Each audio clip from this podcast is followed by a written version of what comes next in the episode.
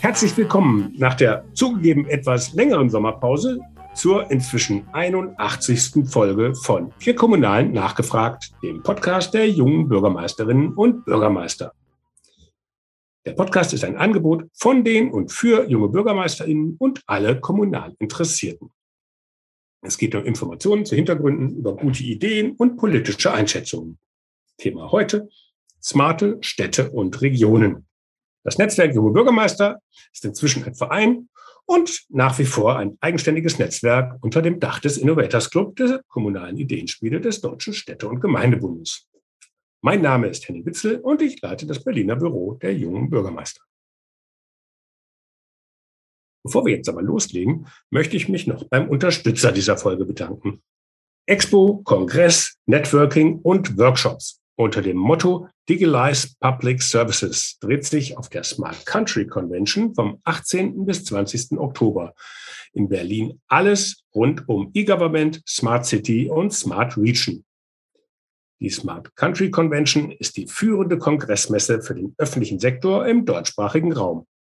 Auf vier Bühnen, in zahlreichen Workshops und Weiterbildungen sowie in der Expo wird gezeigt, wie Digitalisierung in der Praxis funktioniert und wie man digitale Städte und Regionen von morgen entwickelt. Sichern Sie sich jetzt Ihr kostenfreies Ticket unter www.smartcountry.berlin. Nun zu unserem heutigen Thema. Digitale Technologien bieten große Chancen, intelligente Lösungen für die Zukunft unserer Kommunen zu entwickeln. Auch in Nordhessen geht man die digitale Transformation an. Fünf Gemeinden haben eine gemeinsame Förderung für das Projekt Smart Region Schwalm-Eder West. Land kann digital beim Land Hessen beantragt, mit Erfolg. Darüber wollen wir heute mit Philipp Rottwilm, Jahrgang 84, junger Bürgermeister der für das Smart Region Projekt federführenden Gemeinde Neuental reden. Im September 2017 gewann er die Bürgermeisterwahl seiner Heimatgemeinde und seit 2018 ist er dort Bürgermeister. Hallo Philipp. Hallo Henning. Ja, fangen wir mal ganz wenig digital an. Erzähl doch erstmal was über Neuental, über die Region. Was ist denn bei euch so besonders? Was gibt es da zu berichten? Ich weiß da schon ja. einiges, ich komme da auch her, aber erzähl bei den Hörern. Genau, du kennst ja unser schönes Nordhessen, deswegen freut es mich umso mehr, dass es heute geklappt hat. Vielen Dank, äh, dass ich dabei sein kann. Ja, genau. Also eine schöne Region, äh, ländlicher Raum. Das ist auch so ein bisschen äh, das Thema unseres Digitalprojektes. Ähm, wir sind hier zwischen Kassel und Marburg ähm, direkt an der, an der A49 und an der Main-Weser-Bahn, also Infrastruktur äh, sehr gut, aber trotzdem ländlicher Raum, viel Fläche und ähm, dafür äh, weniger Bürger, aber äh, großes Entfaltungspotenzial. Ich komme hier ursprünglich her und du hast es eben schon gesagt, äh, habe dann äh, 2017 hier kandidiert, nachdem ich vorher ein bisschen in der Welt unterwegs gewesen bin und äh, dann zurück in die Heimat gekommen bin und ja, jetzt äh, freue ich mich, dass ich hier einen Traumjob machen darf. Ihr habt ja ein äh, hervorragendes Netzwerk aufgelegt, wo viele junge Bürgermeisterinnen und Bürgermeister unterwegs sind. Und ich glaube, ähm, die sehen das äh, auch so wie ich. Es ist ein schöner Job, in dem man sich äh, auch entfalten kann und was für seine Heimat tun kann. In meinem Fall quasi tatsächlich dann äh, die, die Orte, in denen, von, wo man herkommt. Und das ist schon äh, ist ein Geschenk und macht, macht riesig Spaß. Ja, deswegen glaube ich sehr viele Kollegen ähnlich bei all den Schwierigkeiten, vor denen man dann aber auch steht im Amt. Vielleicht nochmal zu deiner Person. Du hast es ja eben schon angedeutet, in der Welt äh, umhergekommen, also in Mannheim studiert, in Berlin und in Oxford. Äh, ähm, in Mannheim habe ich gesehen, hast du auch Auslandssemester äh, in den USA und in Italien gemacht. Dann warst du wissenschaftlicher Mitarbeiter im Bundestag, wissenschaftlicher Mitarbeiter an der Uni in Oxford, Berater bei einem Wirtschaftsprüfungs- und Beratungsunternehmen äh, und jetzt seit 2018 Bürgermeister im beschaulichen Nordhessen. Das, ist das eine logische Abfolge? ja, die Frage, die kriege ich öfter mal, weil äh, sich viele wundern, wenn sie da so drauf gucken, wie man ähm, dann diesen Bogen macht. Aber tatsächlich muss ich sagen, ich habe immer auch Kommunalpolitik gemacht, jetzt schon ähm, über, über zehn Jahre. Und das hat immer riesen Spaß gemacht. Und ich hatte immer auch den Bogen so zur Heimat. Der war, der war immer noch da. Und äh, vor allem auch in meiner Zeit in, in England habe ich auch gemerkt, äh, wie sehr ich äh, die Heimat so vermisse und was ich daran schätze. Und wenn man dann in, in England sitzt und hört dann den hessischen Rundfunk im Radio und äh, isst die aale Wurst, die man sich schicken lassen hat, ähm, und, und, und macht sich Gedanken darüber, was die denn in der Kommunalpolitik quasi gerade so machen und wie man was weiterentwickeln kann, dann merkt man schon, okay, ähm, das ist vielleicht was für dich, was du längerfristig dann auch machen kannst. Und ähm, ich hatte immer schon so die Idee, äh, dass ähm, ja, Politik ein Feld für mich sein könnte, wo, wo ich vielleicht auch ganz gut reinpasse ähm, und sehe es vor allem äh, eben äh, als eine schöne Aufgabe, in der man wirklich äh, viel entwickeln kann. Und als dann ähm, die nächste Bürgermeisterwahl anstand äh, bei uns in der Kommune, ähm, hat mich der eine oder andere dann gefragt, ob ich mir das nicht vorstellen könnte. Und es war tatsächlich am Anfang recht abwegig. Ähm, aber wenn so ein Pflänzchen dann einmal gesetzt ist, dann wächst es ja äh, dann oft auch. Und ähm, nach ein paar Monaten habe ich dann äh, gesagt, na ja, also so ganz, äh, ganz so abwegig ist es nicht. Und als meine Frau gesagt hat, äh, ich bin da dabei, wenn du das machen willst, dann machen wir das. Und die ist aus Singapur übrigens, also von der fünfeinhalb Millionen Stadt quasi jetzt ins äh, beschauliche Nordhessen, ähm, haben wir gesagt, okay, äh, dann kandidiere ich. Und genau zu dem Zeitpunkt war ich noch Berater, sowieso recht viel unterwegs, ähm, habe Beratung von, von äh, meist Bundesministerien äh, gemacht und war dann auch nicht so viel zu Hause und für Familiengründung vielleicht jetzt auch nicht total optimal. Ähm, und ja, also von daher ist es jetzt, erscheint vielleicht nicht völlig logisch, aber äh, ich kann nur jedem raten, Kommunalpolitik ist ein, ist ein super Feld, was total Spaß macht. Und äh, wenn man kommunikativ ist und will was weiterentwickeln, dann ist das genau die richtige Sache. Mhm. So, dann ist vielleicht Digitalisierung ja auch eine Möglichkeit, sich sozusagen die weite Welt sozusagen äh, ins äh, kleine Neuntal zu holen. Ähm, ihr habt Anfang 2022 äh, vom Hessischen Digitalministerium die Zusage über knapp 2,25 Millionen Euro aus dem Programm Starke Heimat Hessen erhalten. War das ein Feiertag bei euch?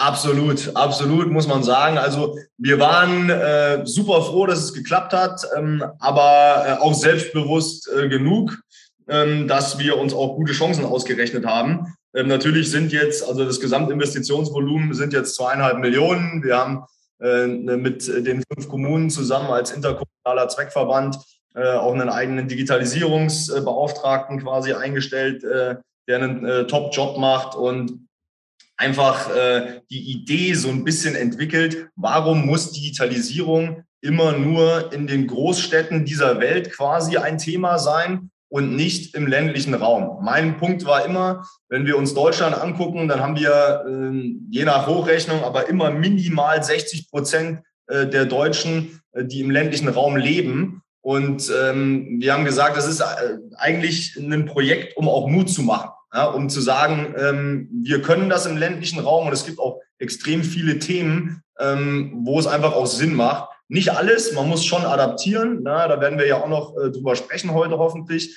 Ähm, den Unterschied zwischen Stadt und Land, keine Frage. Aber ähm, wir haben gesagt, deswegen heißt das äh, Projekt ja auch Land kann digital.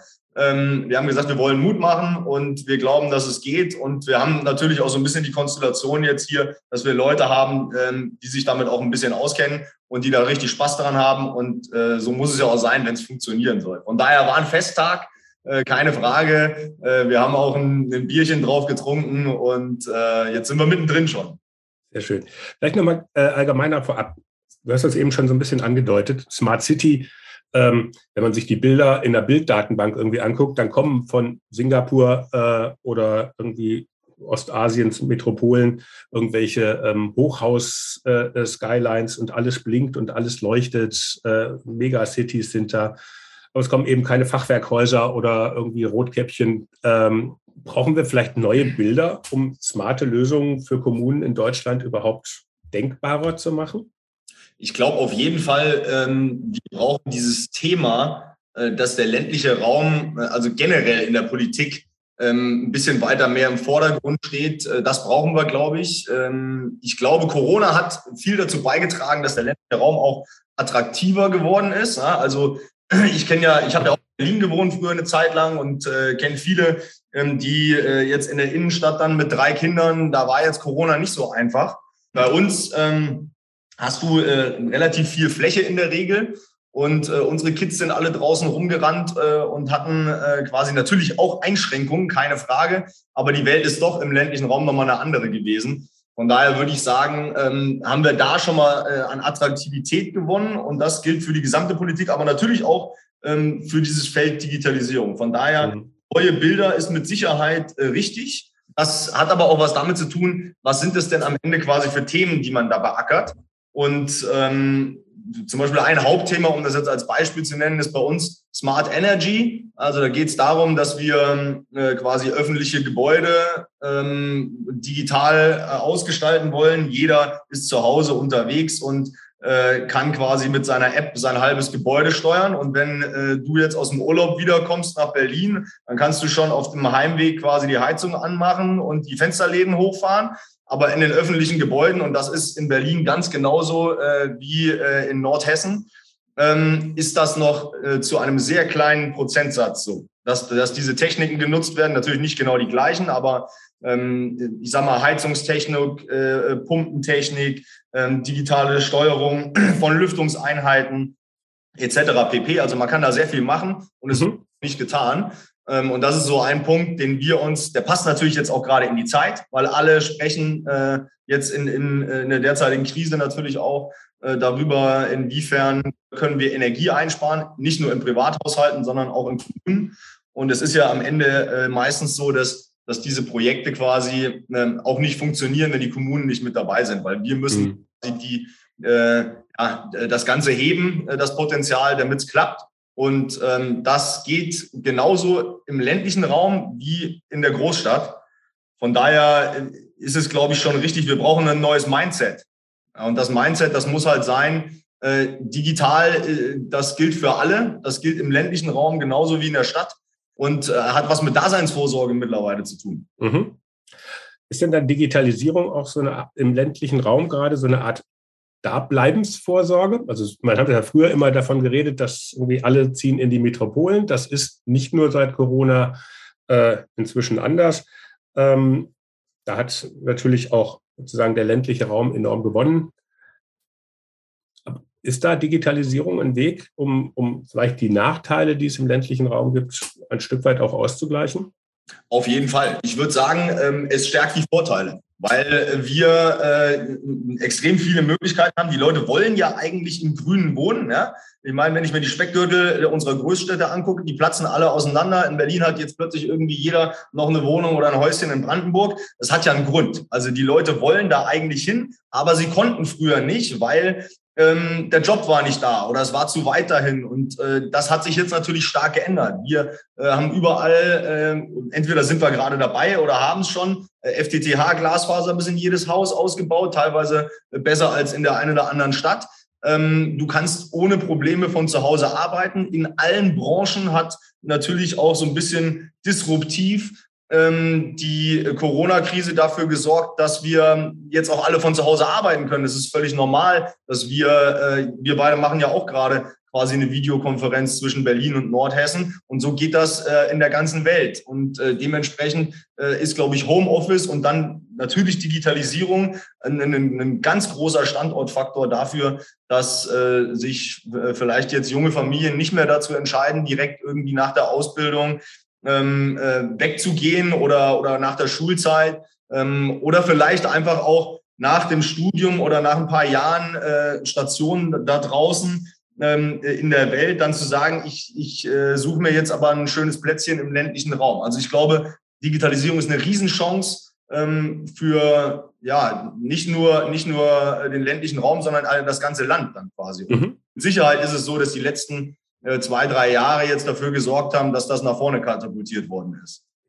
Wie smart ist denn deine Kommune heute schon? Also jetzt, bevor ihr mit diesem Projekt angefangen habt und welche Bereiche müssen denn jetzt unbedingt noch nachziehen? Ja, tatsächlich ist es so, dass wir natürlich vorher schon ein bisschen was gemacht haben. Da, da hast du recht. Äh, man fängt ja auch mit sowas jetzt nicht an von 0 auf 100 und sagt hier, ach, jetzt will ich aber Smart Region werden. Wir, wir, ja, wir sagen ja immer Smart Region und nicht Smart City, weil äh, es ist nun mal nicht das Gleiche. Ähm, dann brauchst du schon mal so ein bisschen Grundvoraussetzungen. Von daher haben wir äh, natürlich äh, jetzt äh, bei uns in, im Rathaus oder in den Rathäusern hier in, der, in den fünf Kommunen schon relativ viel gemacht. Und die meisten Dinge laufen digital. Man kann sich das jetzt nicht mehr wie die alte Amtsstube vorstellen, wo quasi nur noch Papierberge unterwegs sind, sondern bei uns kann man unten ins Bürgerbüro reingehen und dann quasi digitale Anträge stellen.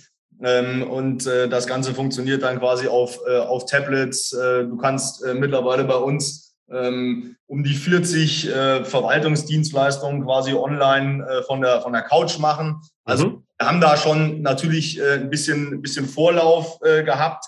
Nichtsdestotrotz kann man in diesen Bereichen ja extrem viel tun. Und wir haben jetzt den, diesen, diesen, diese Idee Smart Region ein bisschen weitergesponnen. Die Basis dazu ist natürlich eine digitale Verwaltung, weil wenn du die nicht hast, dann funktioniert das alles nicht. Ne? Ich kann nicht sagen, ich möchte jetzt überall äh, quasi ähm, smarte Dinge äh, verbauen, aber die eigene Verwaltung funktioniert nicht digital. Das ist erstmal eine Voraussetzung. Dann haben wir natürlich durch das Onlinezugangsgesetz in allen Kommunen, gerade deutschlandweit, äh, ja offiziell bis äh, zum Jahresende ein bisschen auch den Druck, dass äh, alle Verwaltungsdienstleistungen online angeboten werden sollen. Da sind wir, glaube ich, auch in Deutschland auf einem recht ordentlichen Weg, ähm, aber immer noch mit Luft nach oben. Und äh, auf der anderen Seite bedeutet aber Smart Region für uns noch mehr als, als quasi nur Verwaltung. Deswegen haben wir das Ganze äh, so ein bisschen aufgeteilt. Ähm, Smart Building habe ich eben schon gesagt. Dann ein Punkt ist Smart Environment. Und wir haben da vorhin drüber gesprochen, äh, dass wir jetzt hier im ländlichen Raum sind. Bei uns wird aber gerade die A49, die Autobahn, weitergebaut. Äh, und äh, wir erwarten ähm, dann, dass das so ein bisschen die Nord-Süd-Trasse des Landes wird, die dann bei uns quasi vorbeirauscht und wir dadurch auch extrem viel mehr Verkehr bekommen werden. Und äh, dann haben wir uns damit auseinandergesetzt, wie können wir denn digital auch den Bürgerinnen und Bürgern oder auch unsere Entscheidungen einfach besser machen. Und deswegen werden wir in dem Fall Umwelt- und Lärmsensorik äh, verbauen. Das gilt äh, für alle Kommunen quasi an Autobahn und, und Bahn. Die Main-Weser-Bahn, die geht bei uns ja auch noch mitten durch. Und äh, da gucken wir uns so ein bisschen an, wo ist denn wirklich äh, welcher Lärm, was kann man dagegen tun ähm, und wie gut ist äh, wo auch äh, die Luft. Ähm, das sind so, so zwei klassische Dinge. Ähm, und dann kannst du aus den Daten, sogenannte FCD-Daten, ähm, die äh, dann quasi zeigen, wo bewegt sich welches Fahrzeug. Wir haben ja heutzutage alle ähm, ja, unser GPS mit unserem Handy quasi in der Tasche. Ja, also wissen wir recht genau, ähm, wo wer quasi langfährt. Und damit kannst du dann natürlich auch so ein bisschen Besucherlenkung machen und Parkplatzsteuerung und dieses klassische Problem, was wir jetzt im ländlichen Raum dann vielleicht eher haben, dass dann die LKWs, die müssen von der Autobahn runter und dann stehen die quasi von äh, A bis Z dann die Straße runter und das freut jetzt den Anwohner dann nicht so sehr. Ähm, und da, da ist das, ist das was, wo wir mit Daten einfach bessere Grundlagen äh, Lagen auch für die Ordnungsämter und für die Ordnungsbehördenbezirke äh, schaffen können. Ja, wo kommt jetzt mal eine 30-Zone hin? Wo wird geblitzt? Äh, wo wird ein neuer Parkplatz angelegt? Etc. Das ist äh, alles nicht immer so offensichtlich, weil mhm gefühlte Situation des Anliegers und die. Es ist halt viel gefühltes Wissen dabei auch immer, ne? Genau. Die, gefühlt, die gefühlte Situation oder die subjektive Wahrnehmung ist halt immer eine andere als die objektive. Und bisher gab es halt keine guten Zahlen, sondern nur die Messungen, die man dann so hat. Und ähm, das verbessert schon auch die politische Debatte. Mhm. Äh, äh Smart Lighting ist vielleicht noch, noch ein, äh, ein Punkt, äh, den man nochmal nennen kann. Wir verbauen quasi intelligente Straßenbeleuchtung. Also wenn du bei uns im Bahnhof quasi rauskommst, da ist normalerweise ab 12 Uhr dunkel. Ne? Und jetzt ist es jetzt so, wenn du mal nach Hause kommst äh, und hast dann den Zug in äh, Berlin äh, nur den späteren erwischt und kommst dann äh, um eins an, dann geht dann die Straßenbeleuchtung an, wenn du aus dem Zug aussteigst und leitet dich eben äh, dahin, wo du dann äh, noch hin willst. Also das sind so ein paar Sachen. Smart Tourism ist der letzte, der letzte Punkt, den wir auch noch machen. Wir sind ja eine touristische Region hier auch. Und äh, da gucken wir uns an, inwiefern wir ja vom, vom äh, Vereinsfest an der Ecke äh, bis hin zum, zum äh, Badeticket, dass du alles online buchen kannst. Also man sieht mhm. einen Strauß, ja, der ist relativ, äh, relativ groß und man kann eine Menge machen. Du hast eben auch schon gesagt, dass ihr auch sozusagen die Einwohnerinnen und Einwohner da äh, besonders im Fokus habt.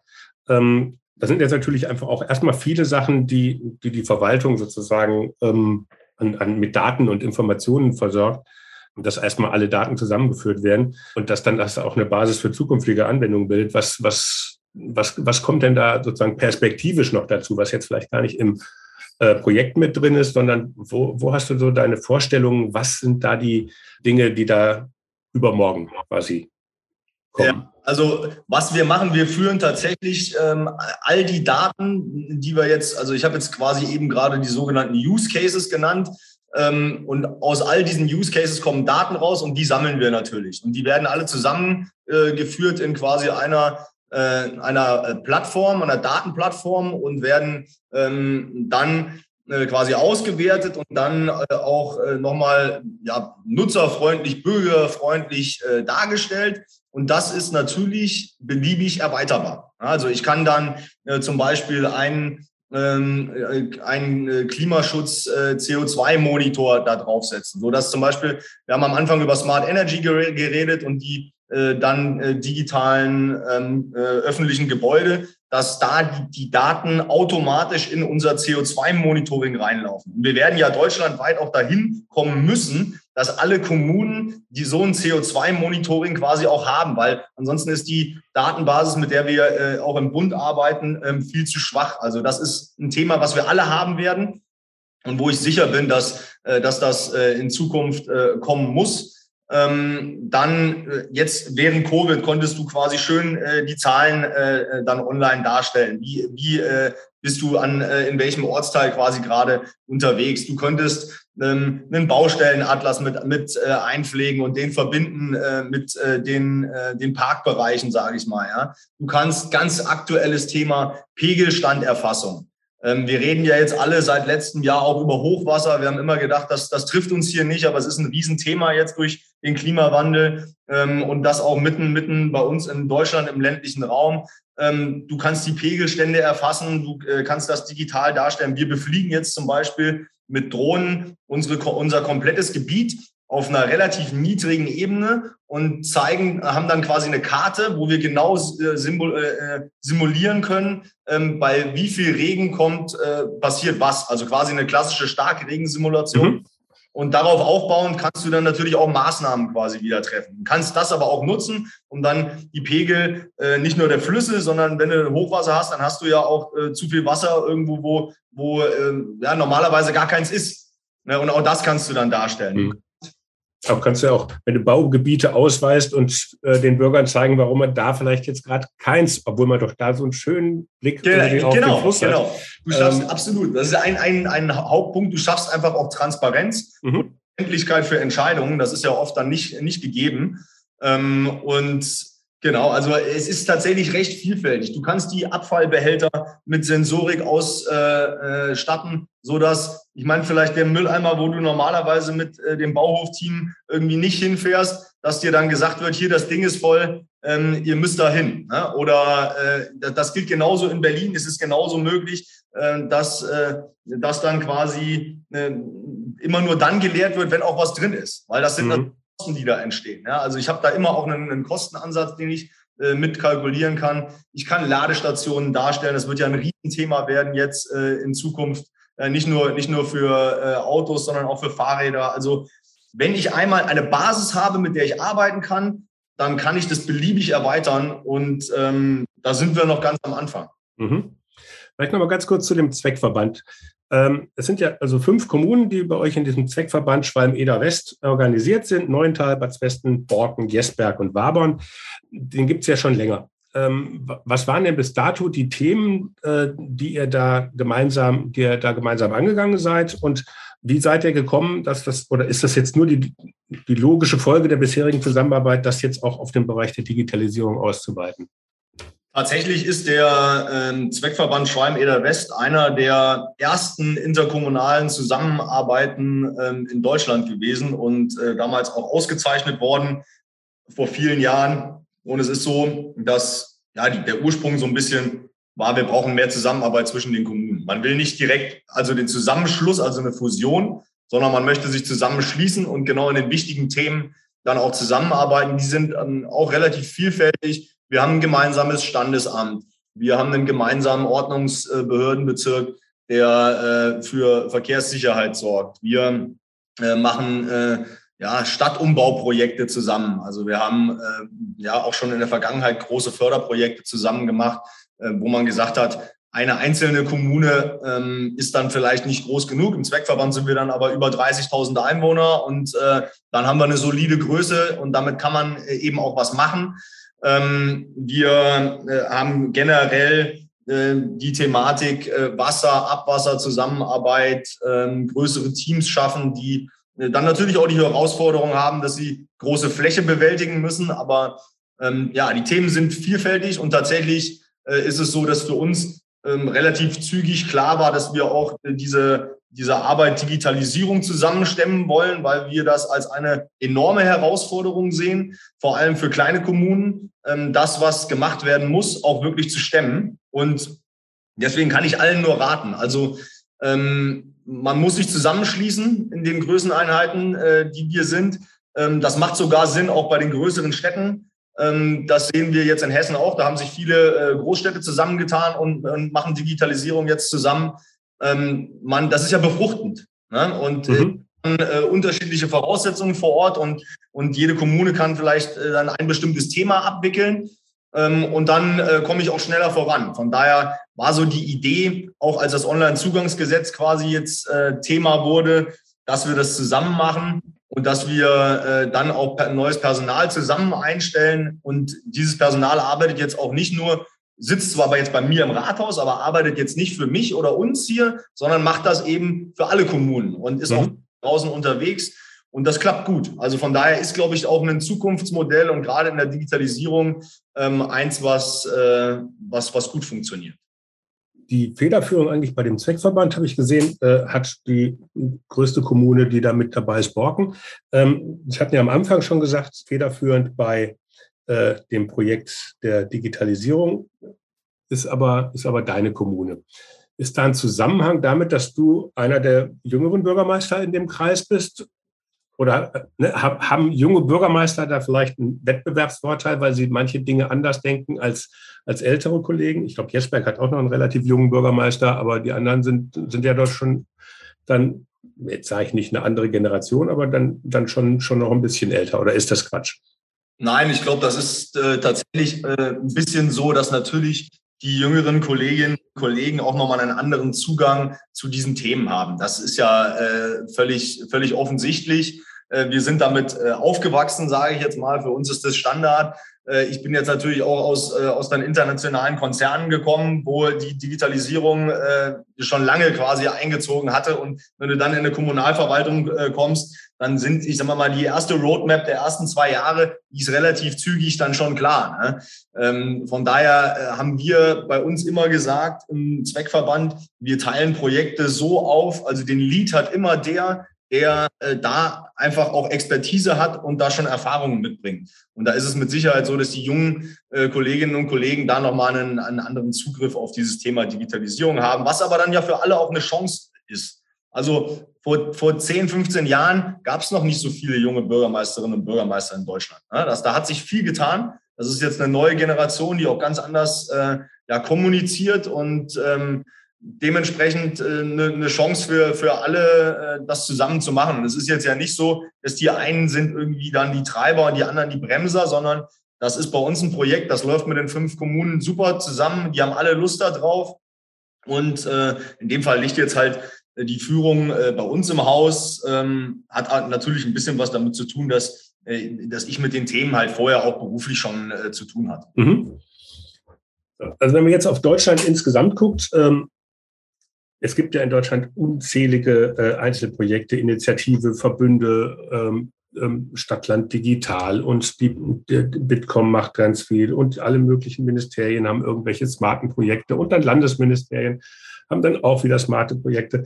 Ähm, aber es ist halt sehr, sehr häufig so, dass es Projekte sind und eben nicht so ein, also es fehlt, oder ist die Frage, fehlt so, ein, so, so, eine, so eine Roadmap vielleicht auch fürs, fürs gesamte Land, dass wir mal ein Ziel definieren, wo, wie wollen wir denn sein? Also wir müssen ja jetzt nicht irgendwie wie die baltischen Staaten, die halt dann natürlich ihre Verwaltung komplett neu aufbauen mussten und damit natürlich deutlich digitalisierter sind. Ähm, und die das natürlich auch viel kleiner steuern konnten, weil es halt einfach nicht so große Länder sind.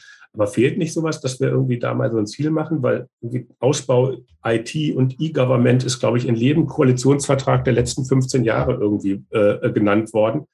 Und Breitbandausbau äh, genau das Gleiche. Aber passiert ja. ist relativ wenig im internationalen Vergleich. Das stimmt. Ich glaube, du hast recht. Äh, wir brauchen eine gute Mischung aus Zentralisierung und äh, ja, dezentralen Projekten. Und jetzt haben wir ganz viele gute dezentrale Projekte. Und das werden in den nächsten Jahren noch sehr viel mehr, weil man sieht jetzt auch gerade, dass ähm, ja, so Projekte wie bei uns, da sehen dann andere äh, Kolleginnen und Kollegen und sagen, guck mal, ey, das geht doch, das sind doch, die sind doch auch klein und wir können das auch. Und bisher haben wir uns vielleicht nicht getraut. Also da wird noch viel, viel kommen. Ähm, und es ist in Deutschland tatsächlich so, dass äh, wir ganz viele Initiativen haben, die an unterschiedlichen Rädern drehen. Die machen alle einen Top-Job und da passiert auch viel. Aber ähm, diese, dieser, dieser Oberbau, ja, dieses Dach, das ist, ähm, das ist nicht so da, wie das in anderen Ländern ist. Und ich hätte mir ganz ehrlich ähm, auch äh, äh vor, vor der äh, letzten Bildung der Bundesregierung gewünscht, dass man dieses Thema auch nochmal anders angeht und sagt, komm, es gibt ein Digitalministerium, das ist uns so wichtig, ähm, wir bündeln diese Funktion einmal überall. Ähm, und ja, ich bin jetzt nicht verdächtig als äh, jemand, der, äh, der da immer viel kritisiert, äh, das muss man vielleicht dazu sagen, aber in diesem Falle muss ich sagen, hätte es mich hätte es mich wirklich gefreut, wenn man diesen Schritt gegangen wäre. Und ich bin mir sicher, dass er in drei Jahren dann auch kommt ähm, egal in welcher Konstellation, ähm, weil er einfach in die Zeit passt. Und äh, in diesem Feld hätte man dann eben auch die Möglichkeit der Steuerung, ähm, dass wir natürlich auch eine, eine gesamtdeutsche Strategie brauchen. Äh, das ist mit Sicherheit so. Es gibt ja auch welche, so ist es ja nicht. Ähm, da ist ja viel gemacht worden. Aber auf der anderen Seite ist es eben schwierig, mit so vielen unterschiedlichen Playern das Ganze dann irgendwo äh, zu bündeln, wenn das jetzt auch in den Ministerien an unterschiedlichen Ecken immer wieder dranhängt. In den Ländern ist es ja teilweise ähnlich. Ähm, das ist, es ist natürlich auch eine Querschnittsfunktion. Das ist ja immer quasi dann so die Debatte, ne, dass man sagt, okay, ähm, es ist ja überall mit drin. Digitalisierung muss ja überall passieren. Das stimmt auch. Aber äh, es ist so ein starkes Thema, dass, und wir sehen das ja in, in Skandinavien, du hast gerade die baltischen Staaten genannt, die haben gesagt, wir machen das, äh, es muss äh, auch zentral mitorganisiert werden. Das heißt nicht, dass es dezentral keine, keine Projekte mehr gibt und dass alles jetzt von oben kommen soll. Ne? Das muss schon, mhm. äh, es kann nicht ein komplett top-down sein, das wird nicht funktionieren. Ähm, aber ich glaube, es muss diese Bündelungsfunktion geben und die muss so stark sein, ähm, dass man dann eben auch die PS auf die Straße kriegt. Also ich hatte im letzten Jahr äh, jemanden von dem, vom Branchenverband Bitkom hier im Podcast zu Gast. Der hat gesagt, ähm, dass, es, dass er sieht, dass vor allem kleine und finanzschwache Kommunen beim Thema Smart City oder Smart Country hinterherhinken. Jetzt weiß ich nicht, kenne ich den Haushalt von Neuental nicht. Ich kann mich nur erinnern, dass Borken äh, ähm, auch wegen Thema Strukturwandel eben als Bergbau ähm, ausgelaufen und sozusagen dann, dann zu gucken, wie, wie, wie siedelt man sozusagen auch neue, neue Unternehmen an und äh, wie strukturiert man einfach die Wohnung nicht so die stabilsten kommunalen Finanzen hatte. Äh, äh, klein seid ihr mindestens jetzt aus der Definition ähm, ähm, auch ländlicher Raum. Könntet ihr so ein Projekt ohne Landesförderung überhaupt stemmen? Ich glaube, es ist gut, diese Anstoßförderung quasi zu haben, um den ersten Schritt zu machen. Und ich glaube, dass es tatsächlich, also für die Größenordnung des Projektes, was wir jetzt machen, das soll, wenn, die Förder, wenn der Förder, äh, Zeitraum quasi rum ist, sondern äh, das soll ja weitergehen. Es geht ja immer darum, dass wir auch nachhaltige Projekte machen und dass wir nicht nur Projekte machen, weil sie gerade gefördert werden. Das heißt, wir haben schon auch so gerechnet und das machen wir auch mit jeder, mit jeder Beschaffung so, dass es ähm, mittelfristig auch funktioniert, auch wenn man keine äh, Förderung mehr erhält. Bei uns ist es ja jetzt so, wir, wir erhalten eine Förderung für die ersten zwei Jahre und äh, ab Jahr drei äh, plus X muss es dann quasi ohne Förderung laufen. Von daher ich kann diese, diese Förderprojekte erstmal, finde ich, äh, generell loben, weil es gut ist. Es schafft äh, einfach die Möglichkeit beim einen oder anderen, dass man es dann auch wirklich macht. Auf der anderen Seite würde ich aber davor warnen, ähm, Projekte zu machen, nur weil man jetzt die Förderung bekommt. Also wir haben ganz klar gesagt, es muss einen Bürgernutzen haben. Das ist das, das A und O. Wir wollen nicht einfach irgendwelche äh, wilden Dinge tun, nur weil wir quasi äh, jetzt können, sondern äh, die Bürgerinnen und Bürger, die müssen einen, einen ja, sogenannten Added Value irgendwie davon haben. Äh, und wenn, wenn sie den dann haben, äh, diesen Nutzen, dann, dann sind sie auch mit dabei und dann finden sie es auch gut. Und dann mhm. ist der Kommunikation einfacher. Ähm, von daher würde ich jetzt, also das ist ein klares Jein auf deinem. wir, wir hätten mit Sicherheit äh, dieses Projekt gemacht, aber vielleicht nicht im selben Rahmen. Und von daher äh, sind wir schon dankbar, dass das jetzt so geklappt hat. Und ich finde diese Förderung, es gibt so viele, wir haben ja einen, einen Förderdschungel in Deutschland, ähm, der teilweise äh, ja schon, schon, äh, schon so auswuchernd ist, dass eigentlich alle Kommunen ähm, Mitarbeiterinnen einstellen müssen, die nichts anderes machen, als sich Fördermittel anzugucken. Das ist eigentlich auch nicht der richtige Weg, muss man sagen. Ähm, aber dein, dein ehemaliger genau. Arbeitgeber als Beratungsunternehmen wird sich sehr freuen, dass er da, dass er da immer mit äh, Kompetenz zur Seite stehen kann. Aber das kostet halt auch Geld. Ähm, insofern ist das natürlich ein Framework. Das war auch eigentlich das, wo ich jetzt ein bisschen drauf hinaus wollte, äh, an die Frage, wenn das Dinge sind, die wir perspektivisch sowieso machen müssen, weil wenn wir nicht international den Anschluss verlieren wollen, ähm, klar kann man sagen, ist dann eine Förderung ähm, eine Möglichkeit, einen aufs Gleis zu setzen und die Richtung zu zeigen, aber es muss ja dann auch ohne Förderung funktionieren. Und da habe ich in, nach manchen Gesprächen halt auch manchmal so ein bisschen meine Zweifel, ob das dann nach, äh, nachhaltig dann halt auch aus der Kommune, gerade wenn man dann irgendwie ähm, manche Kommunen, die dann irgendwie in Haushaltssicherung und ähnliches sind, äh, sich anguckt. Das ist ja immer so ein Grenzwert. Sind das jetzt irgendwie ähm, nicht doch freiwillige äh, Aufgaben, die man da irgendwie macht? Eigentlich, ja, ne? also streng genommen so. ja, aber eigentlich ja. sind sie es ja nicht, weil wir, es ist ja, muss ja eigentlich eine Pflichtaufgabe sein, eine Kommune zukunftsfähig zu machen. Also das Online-Zugangsgesetz sagt ja schon mal, dass bis zum Ende äh, des Jahres, äh, also 31.12.22, alle Kommunen, alle Dienstleistungen, alle Verwaltungsdienstleistungen, die sie anbieten, auch online anzubieten haben. So, das ist ein hehres Ziel. Das wird natürlich äh, jetzt nicht zu 100 Prozent überall geschafft werden. Das wissen wir alle. Äh, nichtsdestotrotz sieht man jetzt vor allem auch in den letzten Monaten, dass da schon nochmal richtig äh, Bewegung reingekommen ist in die Sache. Und ähm, ich bin äh, recht sicher, dass man braucht ja auch ein Ziel. Man muss ja irgendwann sagen, so, da, man, ich kann kein Gesetz machen und kann dann sagen, ja, jetzt müsst ihr das mal machen. Ich muss irgendwann schon eben diese Deadline auch haben. Und daher wird äh, da jetzt in den nächsten Monaten da auch noch was kommen. Ich sage immer, der Bürger, äh, der will auch, der, der, der, da ist ja eine Erwartungshaltung da, dass wir dies da alles tun. Wenn ich kann hier niemandem vermitteln, dass er am Sonntagabend ähm, äh, beim Tatort seinen Hund, seinen neuen, äh, den die Tochter am Samstag mitgebracht hat, nicht auf dem Sofa anmelden kann. Das kann ich niemandem mehr vermitteln. Ne? Also das, äh, die Debatte, die muss man eigentlich gar nicht führen. Es ist völlig klar, dass wir das brauchen. Ähm, von daher, eigentlich brauche ich gar kein Gesetz dafür. Ja? Aber ein bisschen Druck ist halt äh, am Ende immer gut. Und ähm, von daher nochmal, ich äh, werbe immer dafür, Projekte zu machen, die auch ohne Förderung gut klappen und die einen guten Nutzen haben. Dann sind sie langfristig äh, quasi äh, dann auch, äh, auch attraktiv und werden auch umgesetzt und landen dann nicht irgendwo im Silo, nachdem die Förderung ausläuft und keiner guckt mehr drauf und dann sagt man, ja, wir haben da damals mal was gemacht.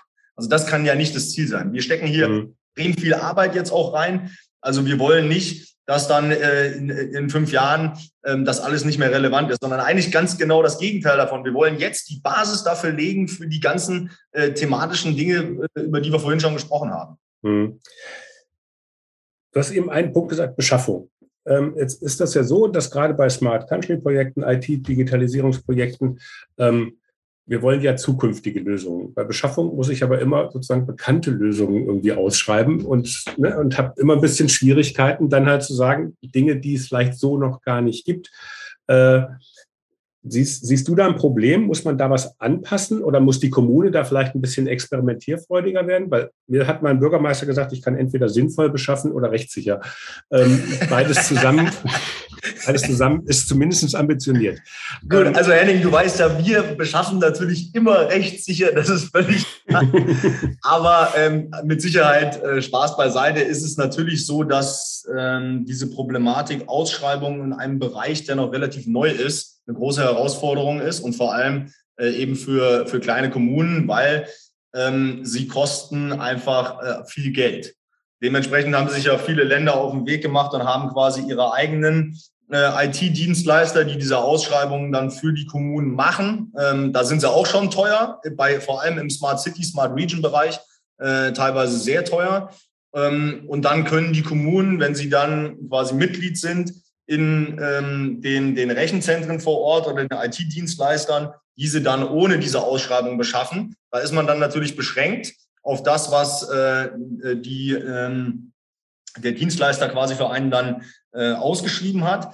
Ähm, wir sehen, äh, dass dieses Problem vor Ort, vor allem jetzt in den Bereichen, über die wir jetzt eben gesprochen haben, schon, schon enorm ist, weil so eine Ausschreibung für jetzt mal Beispiel eine urbane Datenplattform, die ist extrem aufwendig. Ja, und das ist ganz schwierig, das gut zu machen und genau so zu definieren, dass du dann auch vergleichbare Angebote reinholen kannst. Da ist ja so viel ähm, auch noch Bewegung in diesem Markt drin, ähm, dass das tatsächlich äh, nicht so leicht ist. Von daher, man muss da versuchen, das schon standardisierend zu machen, aber äh, immer noch ein bisschen äh, auch Flexibilität in der Ausschreibung dann zu haben. Das, das geht nicht anders. Gerade in Bereichen, wo, also was ich heute sage, das kann jetzt in sechs Monaten in diesem Bereich schon wieder völlig hinfällig sein. Und dann hast du noch Lieferzeit dabei. Das heißt, äh, wenn du manche Sachen vielleicht kriegst, sind sie schon gar nicht mehr up to date.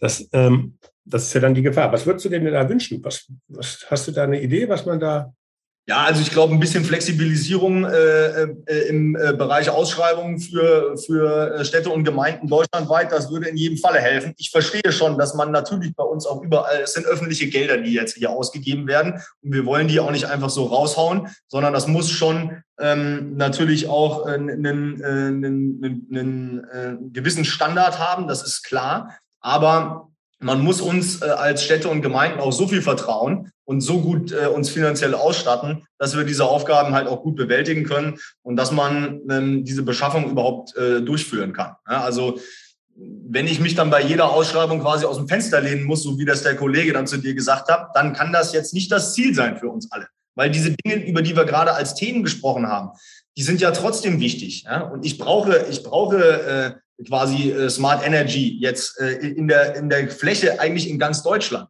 Ja, und äh, wenn es dann äh, extrem schwierig ist, die Beschaffung dann überhaupt zu machen, dann, ähm, ja, dann müssen wir was ändern. Ja, das mhm. gilt. Also ich glaube, äh, dass wir haben vorhin äh, gesprochen über den, über den Förderdschungel ähm, und äh, also so ein bisschen Entschlackung in diesem gesamten Bereich, äh, das auch einfach einfacher zu machen. Es ist teilweise so schwierig, ähm, äh, große Anträge zu stellen. Also den Antrag, den wir jetzt gestellt haben zum Beispiel, das war vielleicht ein ganz gutes Beispiel dafür. Der war, ähm, ich würde den jetzt mal so in der Mitte äh, einkategorisieren, also schon herausfordernd. Und man, wenn man sich damit nicht auskennt, dann wird man da auch nicht zum Ziel kommen. Und es ist auch viel Arbeit, aber es ist nicht so, so völlig abschreckend, dass es keiner mehr macht. Und ich glaube, genau da muss man eigentlich hinkommen. Ne? Förder, Fördermittel, äh, die ganzen kleinen Kommunen, die können sich nicht leisten, da zwei Leute hinzusetzen, die den ganzen Tag nichts anderes machen.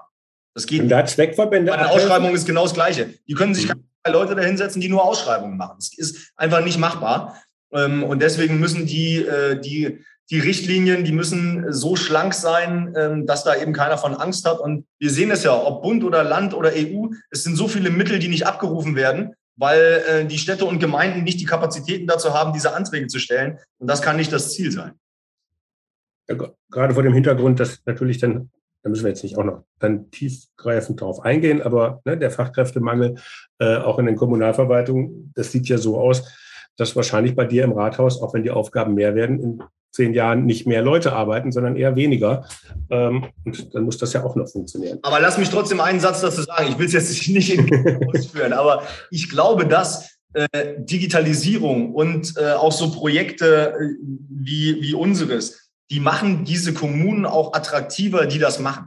Auch als Arbeitgeber und auch als Wohnort. Ja? Also man bietet ja etwas an und man, man ähm, ja, vermittelt auch ein gewisses Bild nach außen. Und da sehen wir absolut auch in unseren Bewerberzahlen, wo man jetzt denken würde, komm, ihr kriegt doch niemanden, äh, da bewirbt sich doch keiner, ist nicht der Fall. Der öffentliche Dienst ist auch nochmal attraktiver geworden unter äh, Corona jetzt natürlich, das ist klar. Ähm, aber ich glaube, dass äh, Digitalisierung da viel hilft, um auch der jüngeren Generation zu zeigen, hier Leute, ähm, das macht Spaß hier bei uns. Äh, ihr könnt hier digital arbeiten, ihr könnt was bewegen äh, für äh, euer eigenes Zuhause und es ist nicht mehr die Amtsstube von früher, die ihr euch vielleicht so vorstellt. Brauchen wir da irgendwie eine Art, äh, auch da neue Bilder? Also wir hatten das ganz am Anfang gesagt, ne, die Bilder für Smart City, Smart Country müsste man vielleicht mal überdenken. Müssen wir denn überhaupt mal die Bilder von Behörde überdenken? Auf jeden Fall. Also ähm, das geht ja nur über, über gute Projekte und, äh, und, und gute Entwicklung. Ähm, wenn man sieht, äh, in so einem, in so einem Rathaus oder ähm, auch in einem Landratsamt oder einem Ministerium, da passiert was und die tun was und äh, ja, da geht's voran, dann äh, entsteht ja auch ein anderes gesellschaftliches Bild äh, quasi davon. Wenn ich immer nur die Idee davon habe, die haben immer noch äh, ja, also da wird nicht von elektronischen Akten gesprochen, sondern äh, das sind Papierberge und äh, die verstecken sich quasi äh, hinter, hinter diesen Türmen, wenn man da in so ein Büro reinkommt. Dann ist das natürlich nicht die Realität, äh, von äh, der wir heute hier draußen eigentlich sprechen. Ähm, mhm. zu, zumindest, zumindest bei den meisten ist man auf dem Weg, die Papierberge zu eliminieren. Genau. Ich meine, das ist ja auch bei euch ein äh, das papierlose Büro, gut, ähm, ne, also ganz papierlos wird sicherlich nicht werden, ähm, aber dass man irgendwie eine E-Mail ausdruckt äh, und einen T für Termin draufschreibt und dir in die Umlaufmappe legt, ginge vielleicht auch anders. Ja, das ist ein guter Punkt, weil das ist, das ist äh, auch eine große Herausforderung für alle Kommunen jetzt deutschlandweit, dass man in dieses papierlose Büro kommt. Ne? Das ist mhm. Arbeit, je größer die Einheit, desto schwieriger ist es. Ähm, bei uns ist es jetzt zum Beispiel so, dass wir in vielen Teilen das schon haben. Äh, Rechnungen etc., die werden gescannt und, äh, äh, und dann bearbeitet. Äh, aber es gibt natürlich trotzdem, da hast du recht, äh, auch noch äh, auch noch Papier hier und da. Das, das wird auch in der Zukunft noch so sein. Wir wollen auch niemandem verbieten, hier zu schreiben. Ja, schreiben können sollen auch noch alle. Ähm, aber es ist schon was anderes, ob ich hier zwei Bildschirme habe und jeder Vorgang quasi ordentlich äh, rechtssicher abgelegt ist und ich alles sofort finde ähm, oder äh, ob ich quasi ähm, ja, den Auszubildenden ins Archiv schicken muss und der nach zwei Tagen wiederkommt mit der Lösung. Mhm. Vielleicht als Abschluss mal ein oder dein Blick in die Zukunft. Wie sieht denn Deutschland, wie sieht denn Neuental oder auch ähm, in zehn Jahren beim Thema Digitalisierung, wie, steht ihr denn da? Ähm, haben wir international als Deutschland den Rückstand aufgeholt, den wir, äh, den wir jetzt haben? Ähm, ist der Unterschied zwischen Stadt und Land gewachsen oder kleiner geworden? Und über welche Fragen von heute werden wir denn in zehn Jahren den Kopf schütteln und sagen, Mann, haben wir uns mit einem Müll beschäftigt? Also ich glaube tatsächlich, dass wir den Mut haben müssen, ähm, äh, keine Angst davor zu haben, dass das eine oder andere dann vielleicht auch nicht funktioniert. Und das muss auch ähm, in, in geförderten Projekten möglich sein, dass man Fehler macht, diese eingesteht und dann sagt, okay, ähm, sagen wir mal, die 20 Prozent davon, die haben geklappt. Aber die 80 Prozent, die waren gut und die haben uns so weitergebracht, dass es adaptierbar war und dass es dann in der Fläche auch äh, klappt. Ich glaube, in Deutschland generell ist es so, dass wir eigentlich auf einem ganz guten Weg sind. Du hast am Anfang beschrieben, was es alles für Initiativen gibt und wer da draußen alles unterwegs ist. Und wir werden das ja äh, in Berlin äh, dieser Tage dann äh, auf der Smart Country äh, Convention auch sehen. Da sind so viele Player, die so viel tun, dass, äh, dass äh, ich sicher bin, dass wir in zehn Jahren da auch ganz gut dastehen. Aber eine gewisse Zentralisierung brauchen wir trotzdem. Ähm, und es muss vor allem denjenigen, die jetzt ja, äh, das vielleicht bisher noch nicht erkannt äh, haben, muss ein bisschen geholfen werden, dass das äh, in den nächsten Jahren dann trotzdem klappt, weil ansonsten werden wir schon ein gewisses Gefälle haben. Und das wird dann, glaube ich, nicht eher Stadt-Land sein, ähm, das vielleicht teilweise, aber es wird eher sein, die Willigen und die, die, die dann nicht so willig waren.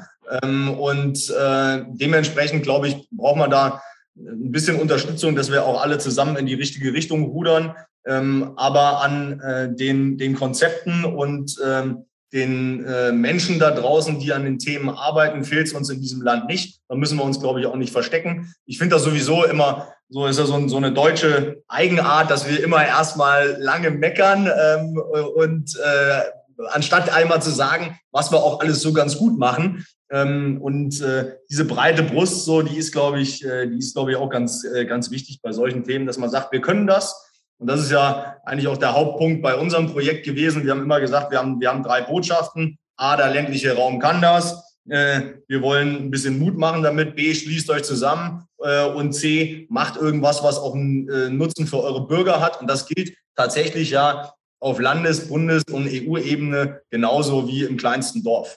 Von daher, ich bin immer optimistisch, Henning, ähm, dass, dass wir in zehn Jahren dann zusammen beim Kaffee sitzen und das Land digital gut aufgestellt ist. Aber es wird ein hartes Stück Arbeit. Ja, das war doch jetzt ein perfektes Schlusswort. Philipp, ganz herzlichen Dank für das Gespräch und die Einblicke auch in meine alte Heimat. Ähm, also hessische Birien war früher mal, ähm, ich glaube, dass, ähm, ich weiß nicht, wie kalt es bei euch ist, aber ich glaube, das ist, das ist ein Vorurteil, was es, ähm, was sich nicht lange aufrechterhalten wird. Mehr. Nein, nein, ab Kassel ist Norditalien. Ne? genau. Wunderbar. Herzlichen Dank. Vielen Dank, beste Grüße nach Berlin, bis bald. Ja, und herzlichen Dank auch an alle Zuhörerinnen und Zuhörer fürs Dabeisein. Wenn es euch gefallen hat, dann abonniert doch diesen Podcast-Kanal einfach. Auch über jeden netten Kommentar oder eine positive Bewertung auf der Streaming-Plattform freue ich mich immer sehr. Und empfehlt den Podcast gerne weiter und ladet andere Kommunale und Kommunalinteressierte zu Wir Kommunalen nachgefragt ein. Persönlich und über eure Social-Media-Kanäle. Ich würde mich auf jeden Fall freuen, wenn ihr bei der nächsten Folge wieder mit dabei seid. Bis dahin, bleibt neugierig. Tschüss.